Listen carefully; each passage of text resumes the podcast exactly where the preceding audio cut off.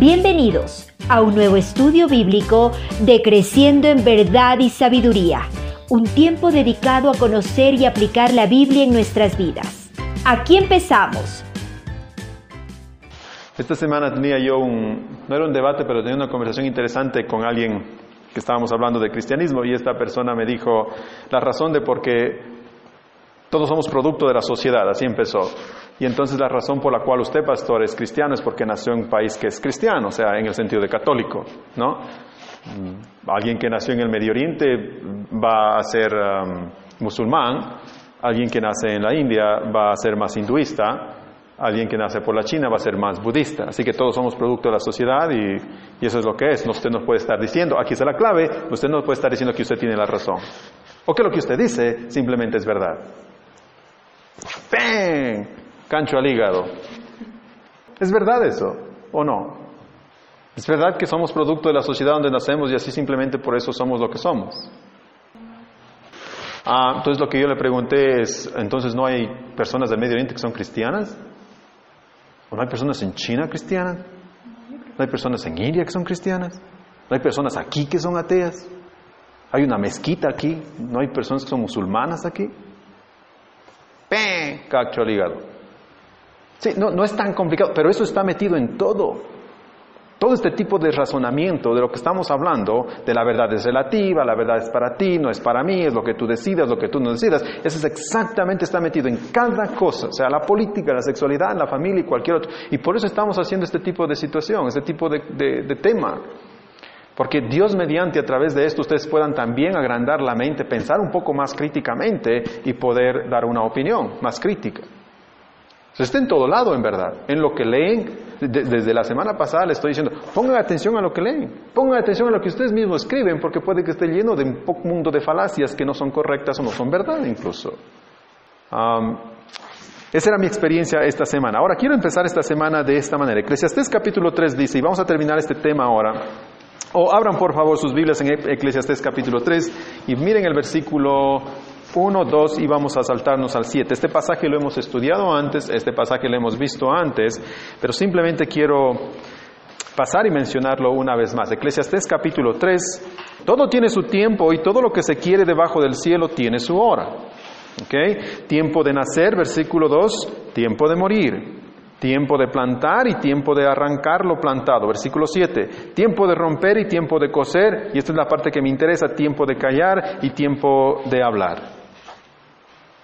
Creo que ni siquiera tenemos que leer la Biblia para darnos cuenta de esto. Hay tiempos en los que uno tiene que quedarse callado, ¿no? Y hay tiempos en los que uno realmente tiene que hablar. Hay tiempos en los que uno tiene que realmente pensar y otros en los que realmente mejor ni pensar en ese tipo de situación. Marcos capítulo 14 nos habla la, el 60 y 61 nos habla del Señor Jesús. Esto es lo que dice. Entonces el sumo sacerdote levantándose en medio preguntó a Jesús diciendo, ¿no respondes nada? ¿Qué testifican estos contra ti? Refiriéndose a Jesús, mas él callaba y nada respondía. Aún Jesús sabía que habían tiempos para callar. No dijo nada, hay tiempo para todo. Mateo 15, 7, este es el Señor Jesús y esto es lo que le dice el Señor Jesús a los, a los fariseos. Hipócritas, bien profetizó de vosotros Isaías cuando dijo, y les dice un mundo de cosas más. Jesús sabía que había tiempo para callar, por supuesto que sí, pero Jesús sabía también que había tiempo para hablar y hablar con dureza y firmeza cuando tenía que hacerlo. Hipócritas, no es una palabra muy amigable, por decirlo así. Hay tiempo para callar, hay tiempo para hablar. Hechos capítulo 2, versículo 16 y 17, noten lo que dice, mas esto es lo dicho por el profeta Joel, este es Pedro. Recuerdan que todo el mundo está diciendo que están borrachos porque el Espíritu Santo ha bajado y comienzan a hablar en, en lenguas, y Pedro se levanta y dice, no, no, no, no, no, no, no, esto es lo que dice el profeta Joel. ¿Recuerdan que dice el profeta Joel que en los posteros días dice Dios derramaré mi espíritu sobre toda carne sobre vuestros hijos y comienza a citar lo que el profeta dice? ¿Cuál es mi punto aquí? Que no solo hay tiempo para callar, no solo hay tiempo para hablar, pero también hay tiempo para citar la Biblia.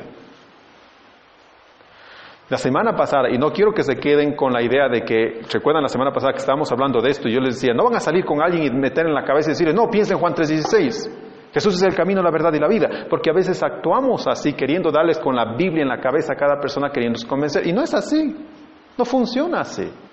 Hay veces en las que debemos citar la Biblia, por supuesto que sí, Y la Biblia dice así, y Señor dice así, y esto y otro. Por supuesto que sí, pero no siempre es así. Y les doy un ejemplo.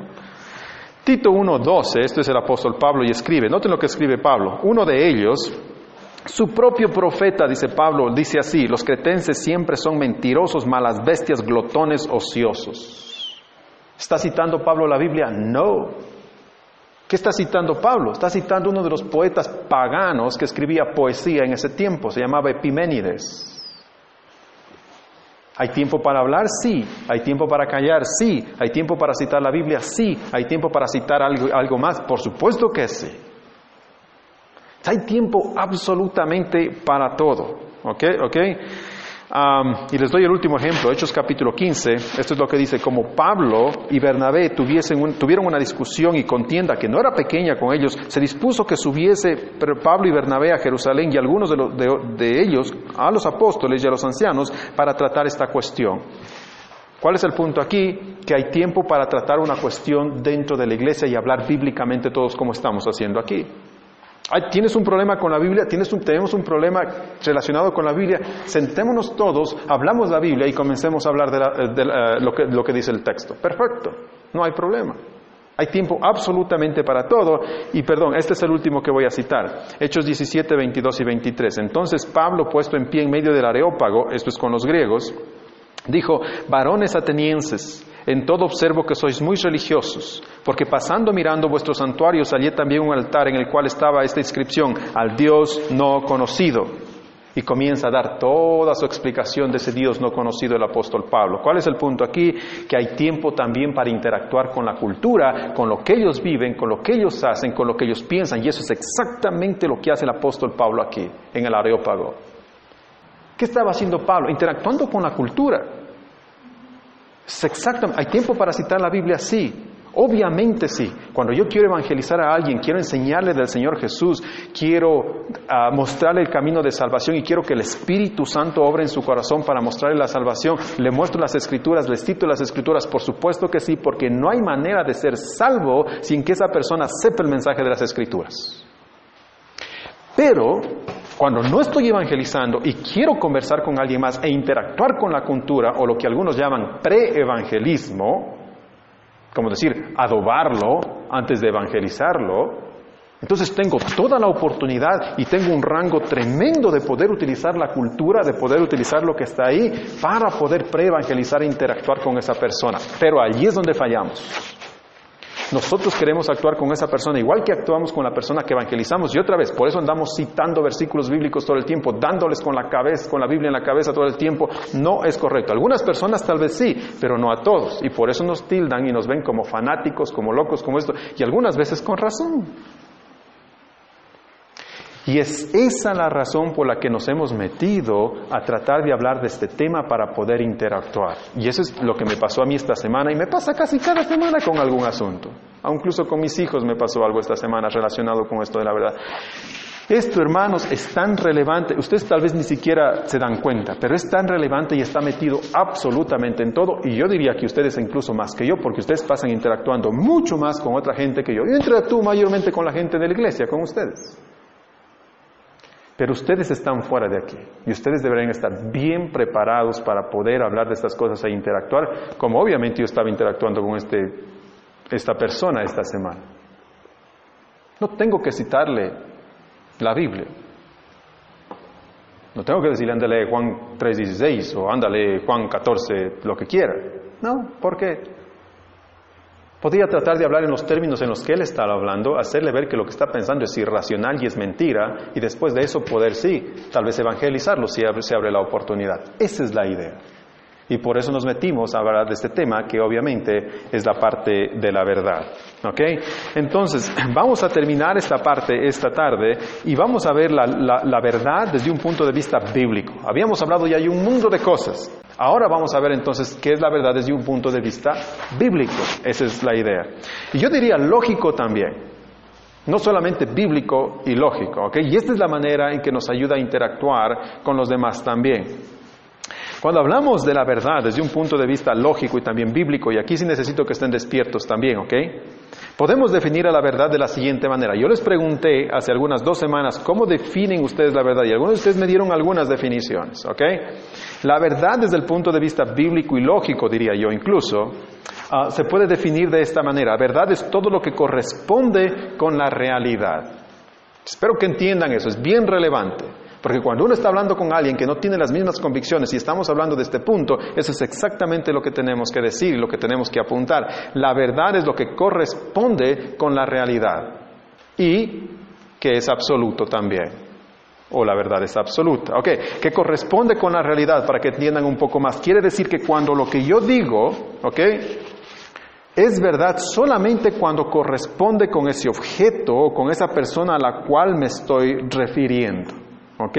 Si yo digo mi nombre es Darwin, por ejemplo, si yo digo mi nombre es Darwin, eso es verdad solo y únicamente si lo que yo estoy diciendo corresponde a la realidad de lo que yo soy. ¿Ok? en este caso, sí, mi nombre es Darwin, esa persona siempre le, ha dicho Darwin, el, el, certificado de nacimiento dice Darwin, corresponde con la realidad, por supuesto que es así. Ahora, si yo diría mi nombre es Elvis Presley, sería otro asunto no corresponde con la realidad en ninguna manera. No es verdad, por supuesto que no. ¿Ok? Vamos a hablar de eso más en un, ratito, pero quiero que noten eso. Entonces, ¿qué es la verdad? La verdad es todo lo que corresponde con la realidad. ¿Ok? Ahora, cuando decimos que es absoluto, esto es lo que no le gusta a la gente escuchar. ¿Ok? Pero póngame atención. Cuando decimos, por otro lado, que la verdad es absoluta, que es universal, queremos decir que es verdad en todo lugar, para toda la gente y todo el tiempo. A la gente no le gusta escuchar eso. Por eso anda pensando que es siempre relativa. Pero escúcheme otra vez, que la verdad es absoluta quiere decir que es verdad en todo lugar, para toda la gente y todo el tiempo. Es decir, es verdad aquí y en cualquier otro lugar, para mí y para todos los demás, ahora y siempre.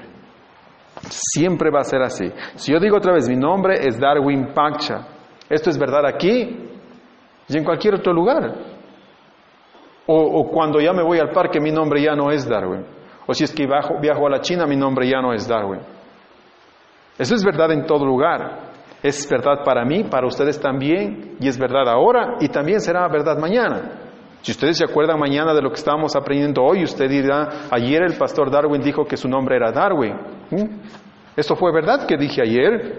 Y si lo vuelve a recordar el próximo mes, también fue verdad que un mes anterior yo dije que mi nombre era Darwin. Eso no va a cambiar, nunca. La verdad es absoluta, totalmente, ¿ok? Esta más o menos es una verdad, una, una manera osada, yo diría, si es que ustedes piensan un poco más en este asunto, es osada de, una manera osada de definir la verdad. Y cuando mostramos esto a la gente que está afuera, son rápidos a criticarnos, son rápidos a decir, no, no, no, no, ustedes están equivocados. La verdad no es lo que corresponde a la realidad, ni tampoco es algo que es absoluto. Y ahí es donde podemos comenzar a interactuar con las cosas que ya vimos hace unas dos semanas. Ahora, lo que quiero mostrarles ahora es darles la justificación bíblica para lo que yo estoy hablando. Vamos a ver un par de versículos bíblicos aquí, ¿ok? La Biblia obviamente no es un libro que va a definirnos la verdad. No va a abrir en la página 2000 y algo o la página 100 y algo y va a decir ahí como un diccionario, ¿verdad? Todo lo que corresponde con la realidad. No, por supuesto que no va a decir eso.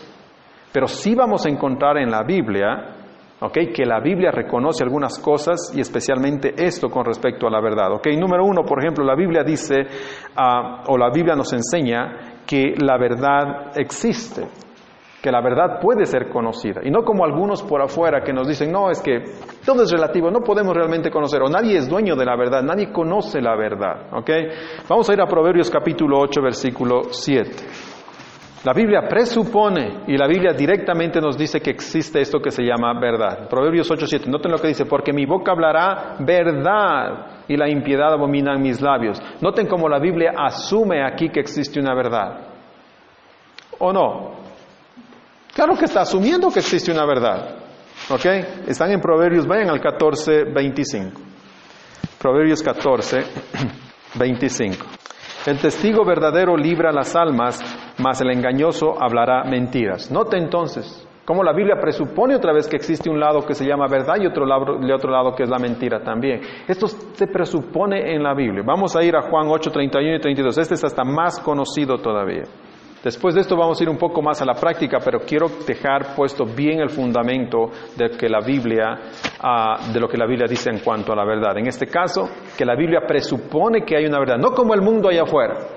Por último, ya, digamos que ustedes ni siquiera puedan responder, debatir o argumentar en contra de este asunto de la verdad. Ok, ya, digamos que no mismo, que no mismo. Por último, lo que no deberían ustedes dudar nunca es que la Biblia presupone que hay una verdad. Eso no deberían dudar jamás. Si usted no puede justificarla, qué pena, debería pensar más en este asunto. Si no puede interactuar con los demás, en este caso, qué pena, debería aprender a pensar más. Sin embargo, lo que no debe dudar nunca es que la Biblia presupone que existe una verdad. Así usted no pueda justificarla o el otro ignorante por allá diga, no existe la verdad. O así el periódico o las noticias me digan, nadie tiene la verdad. ¿Ok? Juan 8, 31 y 32, el Señor Jesús dice, Oh, perdón, el texto dice, dijo Jesús entonces a los judíos que habrían creído en él, si vosotros permanecéis en mi palabra, seréis verdaderamente mis discípulos y conoceréis la verdad y la verdad os hará libres. La Biblia presupone que existe la verdad, aun si usted por último no, no supiera cómo defenderla. Pero eso no es mi idea. Espero que estas charlas puedan ayudarles de alguna manera a tener un poco más luz. Por otro lado, la Biblia también no solo presupone que existe una verdad, sino que por otro lado nos da una idea clara de lo que es la verdad. Ok, y ahí nos metemos a la definición esta que hablamos que la verdad es todo lo que corresponde con la realidad. Vamos a ir a Segunda de Crónicas, capítulo 9, versículos 5 y 6. Esta es la historia de la reina de Saba y el punto en cuando viene a buscar a Salomón y se encuentra con Salomón. Ella había escuchado de todo este mundo de cosas y ahora viene realmente a chequear si es verdad. Y dijo al rey, esta es la reina, verdad, noten esto, verdad es lo que había oído en mi tierra acerca de tus cosas y de tu sabiduría, pero yo no creía las palabras de ellos hasta que he tenido, he venido, perdón, y mis ojos han visto. Y he aquí que ni aun la mitad de la grandeza de tu sabiduría me había sido dicha, porque tú superas la fama que yo había oído. Noten lo que ella dice, ha sido verdad lo que escuché. ¿Por qué? Porque corresponde a la realidad de las cosas. Ahora es ah, cierto que ha sido verdad. ¿Por qué? Porque está correspondiendo directamente a lo que ve en este hombre llamado Salomón. ¿Qué nos enseña la Biblia entonces acerca de la verdad? No solamente que existe, sino que la verdad es lo que corresponde con lo que es la realidad de las cosas. Eso, otra vez, para usted no puede tener muchas implicaciones ahora, pero ¿qué pasa cuando una persona, siendo un hombre, ahora dice, no, yo decido ser mujer? Noten lo relevante de esto. ¿Corresponde lo que esa persona dice a la realidad de las cosas? Por supuesto que no. La Biblia diría, no, no solamente no es real, sino que es mentira y encima de eso es irracional. Lógicamente hablando, racionalmente hablando, la verdad puede ser definida solamente con lo que corresponde a la realidad, si no, no puede ser definida de otra manera, en realidad. Y por eso estábamos las dos otras semanas hablando de todas otras, otras maneras de cómo la gente define la realidad, pero no funciona así. Si han escuchado de lo que es la esquizofrenia, ¿Saben cuál es uno de los síntomas o una de las características más interesantes de la esquizofrenia? Que comienzan a ver cosas que no existen. Sin embargo, de acuerdo a la filosofía del mundo, ahora tenemos que decirle que esas cosas sí existen porque para él son reales. Y para ellos son reales. Noten la locura de ese pensamiento y la irracionalidad del pensamiento. A esas personas que dicen, yo soy o yo estoy en un barco, esta no es mi casa, yo estoy en, yo estoy en un barco y estoy en el medio del mar. Es lo que decía esta persona. ¿Es cero verdad? Por supuesto que no, nadie en sus cinco sentidos diría jamás que es la verdad. Y esa persona lo medicamos, lo mandamos a algún psiquiatra y le decimos tiene esquizofrenia. Ah, correcto. Pero a la persona que dice, yo aunque soy hombre, pienso y sé que soy una mujer, no, a esa persona la lavamos y le metemos hasta derechos en la constitución para decirle tiene derecho a decir eso. Es interesante. Noten lo relevante de esto, no es irrelevante. Este tema de la verdad es bastante relevante. La Biblia me enseña que la verdad no solamente existe, sino que la verdad es lo que corresponde con la realidad. Les doy otro ejemplo. Vamos a ir a Marcos capítulo 5. Esta es la mujer que tiene flujo de sangre, tiene algún tipo de derrame de sangre, alguna cosa, y al tocar a Jesús es sanada, y entonces esto es lo que dice el texto, Marcos 5:33. Entonces la mujer temiendo y temblando, sabiendo lo que en ella había sido hecho, es decir, había sido sanada, vino y se postró delante de él, este es Jesús, y le dijo toda la verdad. Jesús dice, alguien me ha tocado. Y los demás decían, oye, pero si todo el mundo te anda tocando, ¿cómo vas a... Vamos, hombre, hay tanta gente que te aprieta aquí. No, una persona especial me tocó de una manera especial porque sentí que algo salió de mí. Pero esa verdad no se puede chequear hasta que ella viene y le dice, eso es así, mira, esto pasó así, yo fui la que te toqué. Entonces, ah, cierto que es la verdad lo que corresponde exactamente a lo que había pasado. La Biblia no solamente presupone que existe la verdad, sino que la verdad en la Biblia se define o se presupone que es lo que corresponde con la realidad de las cosas. Sí, no, es bien importante. Y finalmente, la Biblia no solamente enseña o asume que la verdad existe, que es lo que corresponde con la realidad, sino que es absoluta, que es universal, que es la misma aquí, ahora, en todo lugar, para toda la gente y todo el tiempo. En la Biblia la verdad no cambia. Y otra vez eso se vuelve relevante, hermanos. Porque para muchos de nosotros, la verdad no parece ser algo que sea absoluto, sino algo que cambia en todos los lados. Déjenme darles un par ah, de, ejemplos. Éxodo, vamos a ir a Éxodo capítulo 15. Miren por favor el versículo 18.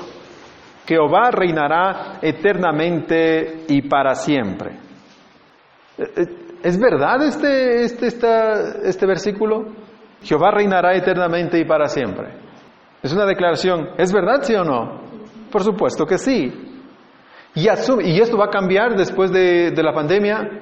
¿Va a cambiar después de 100 años, 50 años o en la eternidad? Por supuesto que no. La Biblia asume que esto va a pasar por siempre, que esa verdad no va a cambiar. No va a cambiar. En ninguna manera. Salmo 119, 160. Si ven como la Biblia dice más cosas de lo que realmente dice, ustedes han leído esos versículos y solamente asumen que es así, pero la Biblia presupone más cosas al decir o al hacer estas declaraciones. En este caso presupone y asume que la verdad es eterna. Salmo 119, 160, que la verdad no cambia, debería decir. La suma de tu palabra es verdad y eterno es todo tu juicio de tu justicia. Esta parte, y eterno es todo juicio de tu justicia. La justicia de Dios es eterna. ¿Va a cambiar eso alguna vez? Bueno, la Biblia dice que no. No va a cambiar. ¿Qué significa eso? Que la Biblia presupone que la verdad no cambia. Ya, vamos a este. Este es más duro, por decirlo así, pero por lo menos ilustra la misma cosa. Marcos capítulo 9. Miren los versículos 47 y 48. Y si tu ojo te fuere ocasión de caer, este es el Señor Jesús, sácalo, dice Jesús. Mejor es entrar en el reino de los cielos con un ojo que teniendo dos ojos ser echado al infierno, donde el gusano de ellos no muere y el fuego nunca se apaga. ¿Es verdad esto? ¿Y hasta cuándo va a ser verdad? Hasta que el fuego se, apague. Va a ser para siempre, no va a cambiar. Estas verdades no cambian. Esto es para siempre. Y esto es verdad en todos los tiempos. Noten por favor, ¿qué estamos viendo aquí? Les estoy dando los fundamentos y las bases para que entiendan la verdad desde el punto de vista bíblico. La Biblia asume que hay una verdad, no solamente asume que hay una verdad, sino que la Biblia dice que la verdad es lo que corresponde con la realidad de las cosas y no solamente eso, sino que la Biblia dice que la verdad es absoluta universal. Muy contrario a lo que hablamos la semana pasada, que es relativa. Todo el mundo, la verdad es relativa, todo cambia. Mi verdad no es tu verdad, por supuesto que no. Y así nos movemos en nuestra vida. Ahora veámoslo desde un punto de vista lógico, ya. Esta es la parte que a mí más me interesa en, este, en este punto de poder conversar con las personas que no son cristianas, porque muchas de estas personas no son creyentes. Si yo le cito un versículo bíblico, oye, pero Éxodo 15, 18 dice, Jehová reinará eternamente y para siempre. ¿Y al qué le importa pues eso? Pero desde un punto de vista lógico es diferente, por lo menos tenemos un chance de poder hacer algo y poder interactuar con esa persona y tal vez dejarle con la duda. Y lo interesante de todo esto es que cuando vemos las cosas desde un punto de vista lógico, y esto yo estoy convencido, honestamente, que cuando vemos las cosas desde un punto de vista lógico y también real, todas esas cosas coinciden con lo que la Biblia dice. A mí me, ya yo estoy más viejo, ya ustedes están, no están tanto como yo. Pero ¿saben lo que más me llama la atención mientras más aprendo, mientras más estudio, sea la Biblia, veo los hechos, aconsejo a la gente o cosas así? Lo que más me doy cuenta es que Ahora sacamos masterados y maestrías y PhDs en sexología, en familia, en psicología, en esto, en tantas cosas, tan solo para decir y reafirmar lo que la Biblia dice cinco mil o seis mil o siete mil años atrás, las mismas verdades. Es interesante. Es interesante. Claro, no todos estarán de acuerdo o no todos dirán la Biblia dice, pero simplemente están de acuerdo. La Biblia dice, por ejemplo, que las relaciones sexuales, hablando del sexo, las relaciones, y creo que hablamos de esto alguna vez, las relaciones sexuales tienen que ser dentro del matrimonio y son obviamente más seguras, y no solamente más seguras, sino que obviamente, como vemos en el libro de Cantar de los Cantares, son mucho más disfrutadas dentro del matrimonio. ¿Y qué dicen las estadísticas hechas por no creyentes? Que las relaciones sexuales que se tienen fuera del matrimonio, sea antes del matrimonio o con una persona o con tu amante por último, pero no con tu esposa, no son tan disfrutadas, por decirlo así, como la persona que se mantiene con la misma, con el mismo cónyuge teniendo relaciones sexuales. Esa persona lo disfruta más que cualquier otra persona. Es interesante. Y la Biblia dice eso miles de años atrás. Y ahora tenemos que hacer encuestas y ganar y gastar miles de dólares para llegar a la misma conclusión. Qué interesante. Nos ahorraríamos un mundo. Nos ahorraríamos en verdad un mundo. Ah, lo mismo vemos aquí con esto de la verdad, por supuesto. Cuando la vemos desde un punto de vista lógico, nos da la razón a nosotros, lo que la Biblia ya presupone en cuanto a la verdad, por supuesto, la misma cosa. Lógicamente o racionalmente no se puede, y les digo honestamente, no se puede concebir otra definición de verdad. Yo quiero que ustedes vayan a pensar acerca de esto o piensen conmigo cuando quieran acerca de este asunto. Lógica y racionalmente no se puede concebir otra definición de verdad de la que ya está aquí. Decir, puede concebirse si es que quieren, pueden pensar en otras definiciones como vimos anteriormente, pero son irracionales. No nos llevan a ningún lado, en ninguna manera. La verdad bíblicamente y racionalmente ustedes van a notar que es todo lo que corresponde con la realidad y lo que es más es absoluta. Es absoluta, es universal. ¿Ok? Ahora, contrario al pensamiento popular, como estábamos viendo la semana pasada, Ahora y afuera mayormente la verdad es subjetiva. Así no lo digan así. Tal vez las personas ni siquiera conocen esa palabra subjetiva o relativa o cosas así. Tal vez, pero la manera en que interactúan con usted es exactamente de esa manera, pensando que la verdad es relativa a mí. Es decir, mi verdad no es tu verdad y estoy contento que no sea tu verdad y tu verdad es otra verdad y no es mi verdad. Y así actuamos todos. Absolutamente en todas las áreas de nuestra vida. Pero eso no es correcto. No es lógico, no es racional y por supuesto no es bíblico en ninguna manera, la verdad no es relativa. Hace cinco mil años, creo que también les mencioné esto, hace cinco mil años se creía que la Tierra era plana. El que la mayoría de nosotros creamos que es plana, la hizo plana. Por supuesto que no. El que los científicos hayan dicho que es plana, la hizo plana. Por supuesto que no.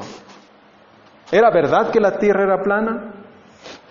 No, era mentira. Y siempre va a ser una mentira. Y siempre la verdad va a ser que no es plana. La verdad no cambia. La verdad es absoluta. Ahora imagínese cuando aplicamos todo eso a lo que la gente no le gusta escuchar. La verdad del asunto es que el matrimonio solo es para un hombre y una mujer. Ups, no, pastor, hasta lo de la tierra era plana, ahí le creía, pero después ya no. ¿Por qué no? La verdad no cambia en ninguna manera. La homosexualidad es pecado. Oh, no, hasta ahí sí no. Dios nos creó hombre y mujer. No, no, ahí eso sí, la verdad no cambia. Y cuando la gente quiere interactuar con nosotros y nos dice, no, no, no, eso es tu religión y eso te, tú estás diciendo, ahí es cuando tenemos, ok, ¿qué estás diciendo entonces? Que la verdad es relativa. Ok, sentémonos a conversar de ese tema. Explícame cómo es que tú crees que la verdad es relativa y yo te voy a explicar cómo es que la verdad es absoluta y vas a ver a qué conclusión llegamos. Esa es la manera en que tenemos que interactuar. Y eso es lo que estamos tratando de hacer aquí, por supuesto. Alguna vez estaba, estaba conversando con alguien y esta persona me dijo a mí, estamos hablando de este tema, porque otra vez nos sentamos a conversar, ¿estás dispuesto para conversar? Sentamos a conversar, ok, dime, entonces lo que tú piensas es que la verdad es relativa, sí, sí, sí es relativa, pa, pa, pa. lo tuyo es religión porque la no, no, ok, olvídate de la religión, yo creo que es absoluta. Dame un ejemplo de por qué tú crees que es relativa. Ah, no, pues por supuesto, mira, si yo digo ahorita yo tengo frío y tú dices yo tengo calor, mira que los dos estamos diciendo algo totalmente diferente, esa es tu verdad y esa es mi verdad. ¿Es ese un ejemplo de que la verdad es relativa? Lo, interesante de esto es esto, y eso es lo que yo estaba conversando con él también. Lo interesante es que, le digo entonces, digamos, no me acuerdo ni qué hora era, pero digamos que hoy día son, las 3 de la tarde y tú me dices eso. Mañana va a ser cierto que ayer a las 3 de la tarde tú dijiste que la verdad, que, que sentías frío. Y él dice, sí, Ah, y la próxima semana va a ser cierto que hoy, el día tal, a las 3 de la tarde sentiste frío. Claro. Siempre va a ser verdad, pues. Entonces, a la final, la verdad no es relativa, realmente es absoluta. Siempre va a ser verdad. Aún en el año 2100, cuando alguien lea algo que has escrito, vas a escribir, bueno, el tal fecha a las 3 de la tarde yo sentí frío. Eso siempre va a ser verdad. Es correcto. No demuestra que algo es relativo. Esa declaración, de hecho, demuestra lo opuesto. Hay que, hay que realmente ponerse a pensar en estas cosas y no es tan complicado. Y vamos a llegar a la parte más práctica aquí después de cinco minutos. Pero es ahí donde quiero que ustedes aprendan y tienen que aprender, queridos hermanos, a defender estas convicciones bíblicas que no solamente son bíblicas, sino son racionales. No para ganar el argumento. ¿Para qué? No saco, no saco nada ganando el argumento en el sentido de enorgullecerme a mí mismo, me hago más famoso, en ninguna manera. Pero sí para tener claro lo que yo creo y si pueden de alguna manera ayudarle a la otra persona a salir de ese lodo irracional de pensamientos, qué bien. Esa es la idea. Juan 17, 17, el Señor Jesús ora, por supuesto, y dice, santifícalos en la verdad, tu palabra es verdad. Ahora, en este versículo Jesús no usa el adjetivo generalmente que la Biblia utilizaría, o la palabra griega que la, Biblia utilizaría para decir verdad, que es aleces. Esa es la palabra griega. Jesús no dice aleces. Jesús dice aletheia. Tu palabra es aletheia. Ok, ustedes dicen, ¿y eso qué tiene que ver? ¿Qué es lo importante tiene eso? Lo importante de eso es que la Biblia, al utilizar esta palabra, o Jesús al utilizar esta palabra, aletheia, estaba haciendo de esta palabra en sí misma la norma de la verdad absoluta. ¿Ok? No es un adjetivo, en otras palabras. ¿Ok? No está diciendo Jesús, tu palabra es verdadera. Si notan la diferencia. Está diciendo, tu palabra es verdad. No es un adjetivo nada más.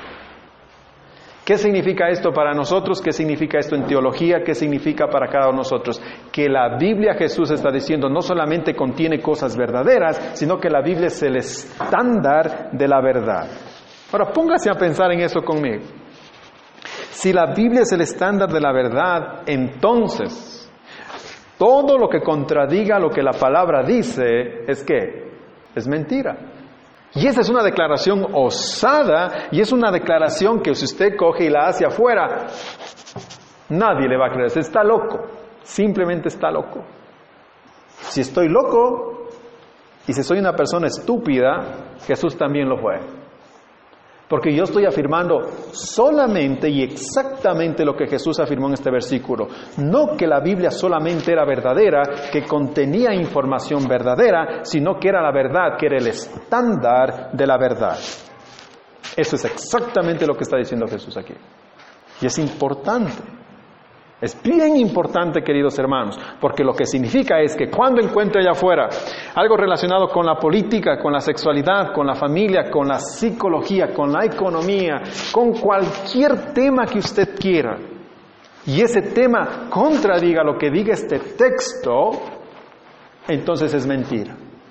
Y es un llamado tremendo para nosotros, tremendo para nosotros, porque muchos de nosotros muchas veces nos, dejamos engañar, engatusar, distorsionar el pensamiento por los grandes PhDs y másteres y maestrías y todos los que vienen con esas cosas y nos dicen que este libro ya es un libro viejo, pasado de moda y que ya no es así. Nosotros somos los que deberíamos defender más este libro y decir, no, este es el estándar de la verdad, cuando hay algo que choca con lo que el libro dice. Porque Jesús dijo que no solamente es una Biblia que tiene cosas verdaderas, sino que es el estándar mismo de la verdad. Por eso, tal vez a ustedes a su edad no les importa mucho, pero por eso a mi edad, y por eso la mayoría de nosotros como tal vez, no sé, personas más viejas, comenzamos a defender estas cosas como las leyes en contra del aborto y cosas por el estilo, porque creemos que este es el estándar de la verdad. Es importante esta parte de aquí, creer no solamente que es una Biblia o un libro que trae cosas verdaderas, sino que es el estándar mismo y la norma misma de la verdad. Aquí termina el estudio de hoy, pero los invitamos a que nos acompañen la próxima semana para seguir creciendo juntos en verdad y sabiduría.